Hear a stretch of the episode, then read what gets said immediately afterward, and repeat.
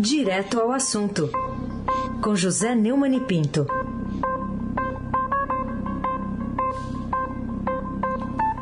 Oi, Neumani, bom dia. Bom dia, Raíssen Abac, Carolina Ercolim. Bom dia. Almirante Nelson e o Transatlântico no Sul. Moacir Biasi, Laís Gotardo, família Bonfim, Emanuel Alice e Isadora. Bom dia, melhor ouvinte, ouvinte da Rádio Eldorado, 7,3 FM. Aí sem abaque o craque, o tríplice coroado. Vamos lá começar com uma manchete de hoje do Estadão. Contas mostrando que a inflação e os juros devem tirar 44 bilhões e 700 milhões de reais do comércio no fim do ano. E o que, que né, essa conta, Neumann, mostra sobre a gestão da economia do governo brasileiro? É, a Márcia de Chiara, do Estadão, revelou no jornal hoje que o aperto inesperado provocado pela disparada da inflação é, deixa terá um grande impacto nas vendas do varejo no último trimestre e influenciará no consumo de milhões de famílias né, no Brasil. Com Black Friday e Natal é o período mais importante do ano para o comércio. A piora de janeiro para cá em vários indicadores, inflação, juros e renda, deve retirar 44 bilhões e 700 milhões de reais das vendas do comércio varejista no, no último trimestre em relação ao cenário mais favorável projetado no começo do ano, segundo o que foi revelado através da Márcia de Chiara, é, pelo é, é, um estudo a pedido do Estadão feito pela Confederação Nacional do Comércio de Bens, Serviços e Turismo para avaliar quanto a, de, a deterioração da economia vai custar para o varejo no fim do ano. Né? A reversão do quadro foi muito rápida. A inflação do jeito que está e o remédio para combatê-la, que é o aumento dos juros, compõem um cenário de quarto trimestre preocupante para o varejo, segundo Fábio Bentes, que é o economista-chefe da CNC, responsável pelo estudo, é, no, na revelação feita pelo Estadão. Né? É, o prejuízo no comércio no fim do ano é consequência inevitável da pandemia, claro, mas também da forma irresponsável como o Bolsonaro conduz o combate ao vírus de forma irracional, desumana, insensível, sem empatia. Desmascara a tal prioridade do emprego sobre a vida como se a economia pudesse ser feita e depender de mortos. Carolina Ercolim, tintim por tintim. Falemos então, Neumann, sobre outro assunto que é o Congresso ampliando em 13% a previsão de emendas para 2022. Aliás, acho que são 139% a mais do que está previsto para é, outros anos, né? O que, que dizer sobre esse avanço da mão dos representantes do povo, né, no bolso dos pagadores de impostos que o sustentam, pensando justamente nas eleições do ano que vem? É, né, Carolina, você veja que o prejuízo desse do comércio não inspira ninguém, apesar de ter muito comerciante nas bases que votam nesses parlamentares. Né? O, o, Congresso está interessado mesmo na ofensiva para controlar uma fatia cada vez maior, 140% aí, quase 140% é, de aumento no ano que vem. É, ao todo, deputados e senadores querem 112 bilhões e 400 milhões de reais em recursos públicos para financiar obras e serviços em seus redutos eleitorais, sete vezes mais do que estava reservado para o ano que vem. O valor representa um aumento, de, como você disse, de 139, não sei o que em relação ao ano que foi proposto em 2020. É, nesse total, 3 bilhões e 300 milhões são em transferências diretas ficaram conhecidas como emendas de cheques em branco, nas quais prefeitos e governadores podem gastar sem precisar prestar contas. É, isso tudo aumentou muito o apetite né, depois que o Supremo Tribunal Federal determinou a suspensão de pagamentos das emendas de relator, o mecanismo do orçamento secreto usado pelo governo Jair Bolsonaro e, e denunciado aqui em maio pelo Estadão. Né?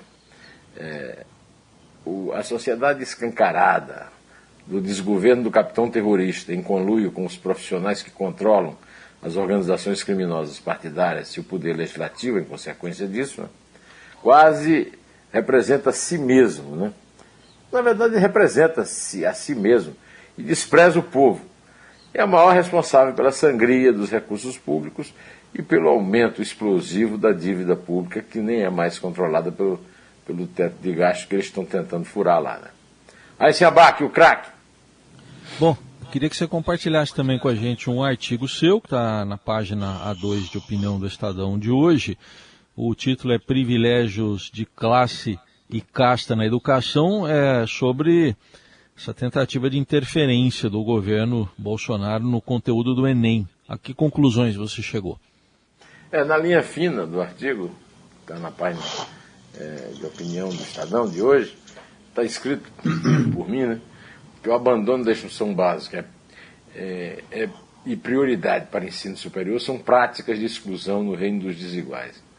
E os últimos parágrafos é, constam o seguinte: Marx, o papa do socialismo científico, não compareceu na prova a que o menor número de inscritos no Enem desde 2005 foi submetido. Mas seu arrimo de família e sócio minoritário, Friedrich Engels, manteve acesa a luta de classes num quesito esquisito, retirado de sua insignificante obra A Situação da Classe Trabalhadora na Inglaterra. Esse texto, obsoleto há 176 anos desde a publicação, desmoraliza os autores da prova que podiam ter tratado do desemprego do operariado brasileiro a olho nu na calçada de casa. E também os fracassados interventores Jair Bolsonaro, Milton Ribeiro e Danilo Dupas, vítimas da própria ignorância. Eles, na certa, conhecem Chico Buarque em fio, mas dificilmente terão lido o admirável Mundo Novo, do britânico Aldous, Aldous Huxley, parodiado numa canção pelo sertanejo Zé Ramalho, sucesso na trilha sonora do Rei do Gado, telenovela de Benedito Rui Barbosa. Dificilmente terão compreendido que o título da canção, que troca mundo por gado, ironiza profeticamente a alcunha pejorativa de fanáticos bolsonaristas. Neste momento, em que crianças desmaiam de fome nas classes, desafiando sua exclusão da instrução pela desnutrição, a esquerda resistente e a direita demolidora associam-se na manutenção desumana do elitismo impiedoso que expulsa os pobres da escola e a pandemia do exame escolar. São cúmplices da inanição letal e da repartição da ignorância.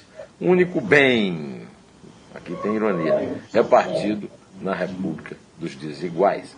Carolina Ercolim, tintim por tintim, Queria saber a sua opinião sobre essa decisão de pelo menos 70 cidades paulistas de não ter carnaval ano que vem, pensando né, em, em dinheiro direcionado para isso, riscos para o aumento do contágio pelo coronavírus. Enfim, é um, é um cuidado que se acha necessário ou exagerado para garantir a saúde pública em detrimento da festa popular? Carolina, sabe quantos anos eu tenho de Estadão? 32. Quando eu cheguei aqui, o Zé Maria Tomazello já fazia parte da minha vida, mandando matéria de Sorocaba. E aqui está mais uma. Apesar do avanço da vacinação, ao menos 70 cidades do interior de São Paulo já cancelaram o carnaval de 2022, motivadas pela pandemia de Covid-19. As prefeituras alegam o risco de um aumento nas infecções pelo vírus por causa do fluxo de pessoas e aglomerações, e ainda o respeito às famílias que perderam entes queridos. Há casos também de prefeituras sem recursos para bancar a festa por terem investido no controle da doença. Instâncias climáticas, como Caconde, Santo Antônio de Pinhal e São Bento de Sapucaí, estão na lista dos que não prevêem a festa. Na capital, a decisão final sobre a realização do Carnaval de Rua será tomada até o fim de dezembro, de acordo com o secretário municipal de saúde, Edson Aparecido. Baseado aí no, no cenário da pandemia, dado de internação, vacinação. Paralelo, o evento segue em etapa de preparação e organização. Né? O, eu acho que uma medida não é exagerada, não. Eu acho que é uma medida correta, uma medida de cautela. Da mesma forma que a vida se impõe à economia, a vida se impõe também ao lazer, se impõe também à festa, mesmo sendo uma festa popular como o carnaval. É, acho que não é exagero, eu acho que é cuidado. Aí esse abaque. Esse abaque você já sabe, né? Ele é o craque. Outro assunto, Neumann, queria que você comentasse a cobrança feita pelo Senado sobre o Procurador-Geral da República de providências que ele vai tomar, sobre a CPI da Covid, após o relatório ser entregue a ele. Eu vou citar um termo que você gosta muito, né? Porque por enquanto ele só ele falou que ia fazer uma investigação preliminar, um termo que você gosta muito. O que, que você acha dessa cobrança? É, eu acho que a cobrança é correta. Esse eu gosto muito de, de gozar que é a investigação preliminar, que nunca dá em nada, né? É, só acumula papel. É, e, não, hoje nem papel, é tudo o Porto Diários é de um cinismo atroz para milhões de pobres brasileiros que sustentam a casta de marajás do, da qual ele faz parte. Lá de retro, Satanás! Vamos lá, vamos em frente, Carolina, Herculin, tintim por tintim. Falar sobre o negacionismo de Lula sobre ditaduras que impõem vidraça extra ao PT nas eleições. Tá, é uma manchete, né, que está disponível no Estadão de hoje. O que, que, há, a seu ver, de novo ou de surpreendente da boa vontade do presidenciável petista a despeito de ditadores comunistas? Oh, oh. Carolina, tem um, um, petista aí que escreveu um comentário. Pô, você só fala mal do Lula, não fala nada do Bolsonaro, acredita, Carolina? então, justamente comentando um vídeo que eu abri falando exatamente disso que vou comentar agora a respeito da matéria de Marcelo Godoy e Pedro Venceslau, autor do nosso, do nosso slogan aqui, do nosso lema da Carolina, é, essa rima, Carolina, né? Herculim, tintim por tintim.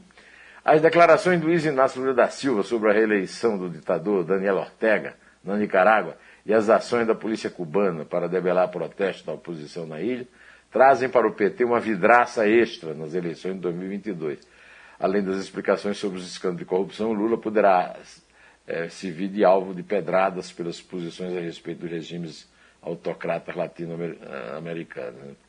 É, aliados do PT ficaram contrariados, como se fosse uma grande novidade. Aliás, o título do meu, do, do meu vídeo no, no, no YouTube e no, no, blog do, do Neumann no Estadão é exatamente Lula. Hoje continua o mesmo de sempre, né? É, agora, querer que achar que o PT faz parte do denominador comum das forças que se opõem a Jair Bolsonaro é ter a mesma, a mesma informação, o mesmo, a, a, mesma notícia que tem o, o meu ouvinte, né, o meu inscrito que, que me esculhambou porque eu não falo mal do Bolsonaro de jeito nenhum. Né? De qualquer maneira, isso aí vai para a campanha, vai para a campanha. O amor descarado do ex-dirigente sindical pelos tiranetes que tem oprimido e mantido sob atraso por povos de Cuba, Nicarágua e Venezuela, tem o apoio dos governantes socialistas da Europa, que o receberam com honra de estadista, porque são cegos, mudos e surdos, porque também tem a mesma simpatia que o Lula tem pelos ditadores comunistas. É isso aí. E com isso nós vamos aqui pedindo que a Carolina encerre aqui a nossa participação com aquela contagem que ela faz, é, sempre a partir dos três. Essa contagem é complicada para o Bolsonaro e para o Lula. Eles só sabem contar um, eles mesmos, cada um deles em si mesmos. É três. É dois. É um, em pé.